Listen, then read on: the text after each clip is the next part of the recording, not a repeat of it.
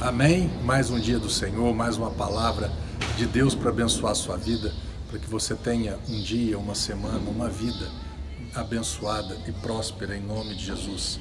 Esse versículo que eu vou ler agora, o contexto dele, Jesus fica sabendo que Lázaro, né, que ele muito amava, ele estava adoentado, ele né, demora quatro dias, três dias para chegar até o local. Quando ele chega, já faz quatro dias que Lázaro havia, havia sido sepultado.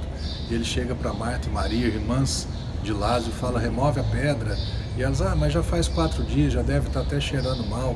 Aí no versículo 40, no capítulo 11 de João, diz: Encorajou a Jesus, eu não te falei que se creres, que se creres, verás a glória de Deus.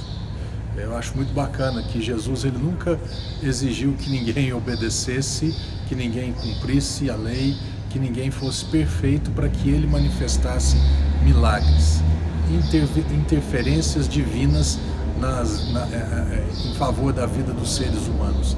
Ele sempre dizia: O que você acredita? Você acredita que eu posso fazer isso? Você acredita que Deus é capaz de fazer isso? Então Jesus hoje está falando para você: o que, que já passou da sua vida? que, que já não tem jeito mais, segundo a sua ótica? O que que já agora, ah, se tivesse chegado antes, como Marta e Maria disseram para ele, agora não adianta mais.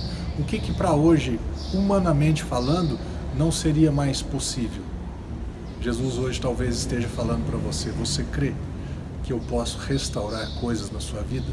Você crê que eu posso alterar o curso da sua vida? Você crê que eu posso trazer vida naquilo que já está morto? Que jeito, pastor? Creia, acredite em quem Ele é, no que Ele já fez por você. Eu tenho certeza, em nome de Jesus, que coisas boas acontecerão na sua vida.